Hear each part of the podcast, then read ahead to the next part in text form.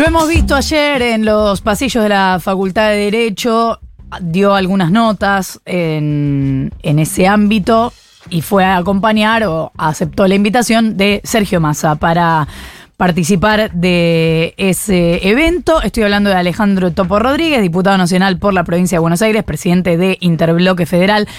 Topo, buenos días. Florencia Halfon te saluda. ¿Cómo te va?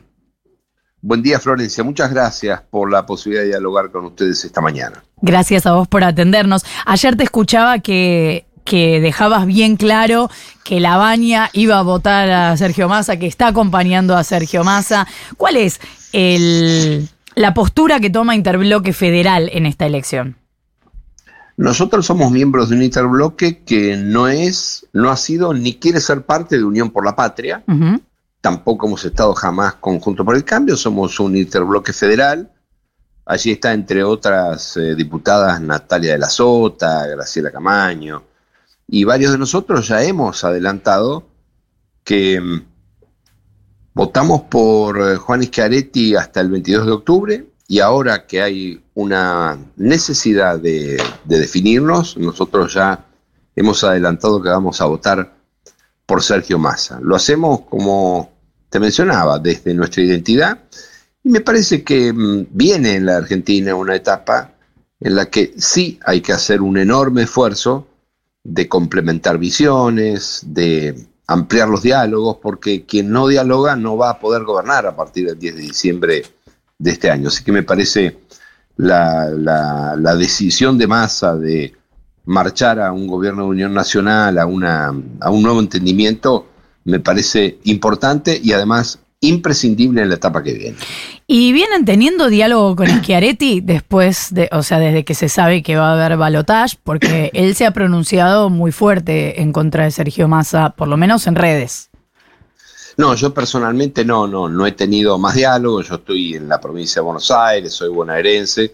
Seguramente los, los cordobeses que forman parte de nuestro interbloque sí. Uh -huh. Pero bueno, soy muy respetuoso de lo que cada uno en ese sentido eh, defina eh, hacer o no hacer. Nosotros, en mi caso, he sido muy claro. No, no hay margen para ser neutrales ni para ser indiferentes. Eh, yo no quiero para la Argentina el modelo de Macri, Milei y Bullrich.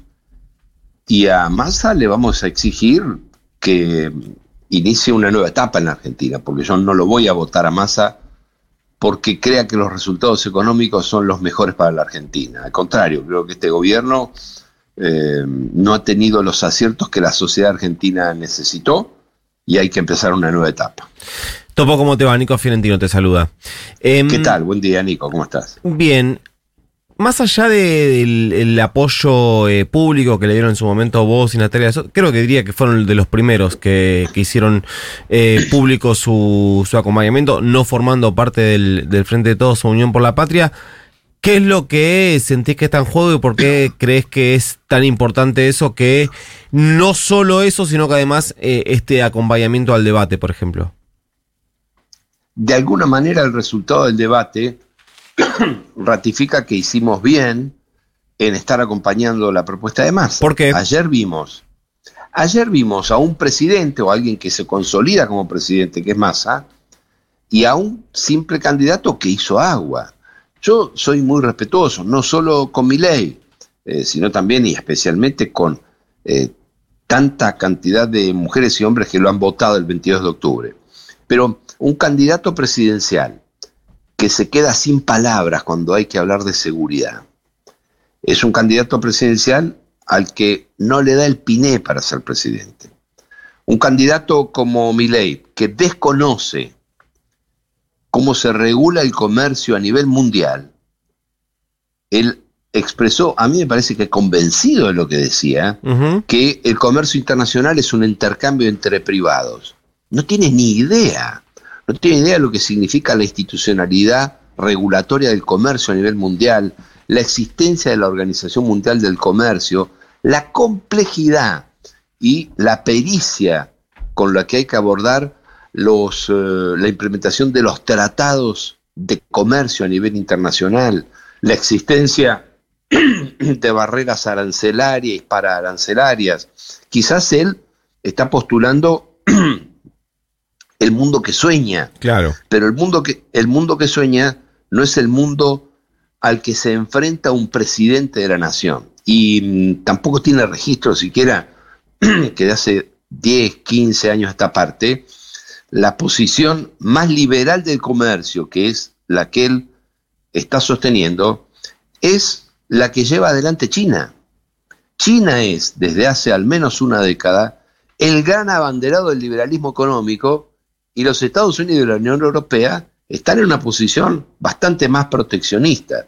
No habrá hablado con Macri para compartir la reflexión acerca de por qué no ha avanzado el acuerdo tan anunciado por Macri y su entonces lagrimoso canciller del eh, acuerdo Unión Europea, Mercosur-Unión Europea.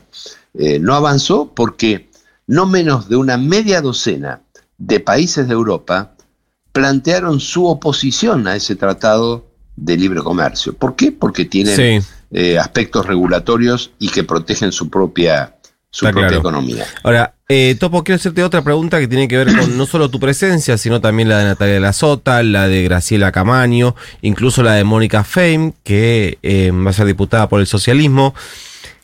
Em, ¿Vos descartás por completo que este eh, acompañamiento se eh, transforme en un funcionamiento futuro en términos parlamentarios de, por ejemplo, interbloque? Yo voy a dejar de ser diputado el 9 de diciembre y por lo tanto, sinceramente, no me creo con derecho a opinar lo que hagan mis compañeros del interbloque a partir del 10 de diciembre. Si, si tengo que dar una opinión acerca de hoy, no, de ninguna manera. Nosotros no tenemos que ir a un interbloque ni conjuntos para el cambio, ni con el Frente de Todos, ni con los libertarios, sino mantener nuestra identidad. Porque el desafío que viene en la Argentina es concertar desde las propias identidades. Y a mí me parece que en ese sentido, Massa tiene una enorme ventaja sobre mi ley. Porque Massa ha hecho del diálogo y del intento de concertación, muchas veces logrado positivamente y otras veces no, prácticamente un ejercicio de su carrera política. Eh, incluso en los momentos difíciles, Massa fue el gran hacedor de la aprobación de la ley que permitió el refinanciamiento con el Fondo Monetario Internacional, porque buscó por el lado de la oposición el apoyo que su propio bloque, alrededor de 40 diputados, no le daban, y tuvo que cambiar buena parte de lo que decía el texto de la ley que había enviado el Ejecutivo. Así que no me parece que para concertar políticas y para disentir además democráticamente haya que hacer esos esfuerzos de integración. Te, hago la última parte, eh, Topo, desde tu lectura política, de tu conocimiento de la eh, política eh, cordobesa, aunque no sos cordobés, siempre lo aclaras, em, que el PJ de la localidad de San Francisco San Francisco, localidad de origen, donde fue intendente Martín Yayora antes de ser intendente de Córdoba Capital, se haya manifestado a favor de Sergio Massa. Subrayo eso porque no lo hizo Yayora en términos personales, lo hizo el PJ de su localidad, que él conduce. Em, ¿Tiene algún valor extra para vos? Yo vi que ayer tanto Yayora como mi compañero del interbloque, Ignacio García Aresca, eh, se manifestaron neutrales al respecto. Ahora, no en Córdoba, en cada rincón de la Argentina no habrá un solo peronista que vote a mi ley. Pero eso es tan obvio y además tan natural que aparezcan esas expresiones que no debería sorprendernos. No habrá en toda la Argentina un solo peronista que vote a mi ley. Córdoba no va a ser la excepción. Eh, Topo, me quedé pensando en esto que decías de que no hace falta que estén dentro de, o que tengan que hacer un bloque todos juntos eh, en el Congreso. Ahora, si es un gobierno de unidad, ¿te imaginas de algún modo al interbloque federal dentro del gobierno? Bueno, no sé otro, yo no puedo responder por otro. Yo no, yo voy a, tomar más horas en la, en la universidad. No, yo, yo entiendo que no, no tiene interés lo que yo vaya a hacer. Pero en todo caso, claro, sí, sí, tampoco. Me interesaba eh, más horas en la universidad. Pero, sí, sí, lógico, porque eh, lo que creo que tiene eh, la, la, enorme posibilidad Sergio Massa es de convocar a figuras realmente importantes de la política argentina que tienen mucho para dar eh, y que tienen posiciones distintas en algunos temas, pero comparten un mismo eje de, de futuro para el desarrollo de la Argentina. Así que si Massa lo decide, tiene una enorme oportunidad de consolidar un gobierno de unión nacional eh, con figuras relevantes de la política argentina, pero también, me parece, puede convocar a distintos sectores, de la industria, del trabajo, de la cultura, de la academia, de la ciencia. Eh, hay una, una necesidad de pasar a esa etapa. Y lo otro, es muy importante que tengamos en cuenta que Milei tiene un rol significativo en la democracia que viene. Él tiene dos años más de, diputado. Él ayer se consolidó como un gran opositor. Ese es el rol que la sociedad, me parece, le va a dar a Milei. Tiene 37 diputados a partir del 10 de diciembre y él eh, puede conducir un bloque de oposición que le reclame y que le exija a Massa como presidente buena parte de lo que es su programa y Massa estará obligado a dialogar en el Congreso. Así que la sociedad va poniendo a cada uno en su lugar y no hay que mm, eh, quitarle mérito a lo que Milei vaya a hacer en los próximos dos años, que es un diputado con un bloque importante. Es el Topo Rodríguez, diputado nacional por la provincia de Buenos Aires, presidente del Interbloque Federal. Gracias, Topo, por habernos atendido. Gra- gracias a ustedes. Muy buenos días. Un abrazo. Ocho y media de la mañana, 16.7 la temperatura de la ciudad de Buenos Aires.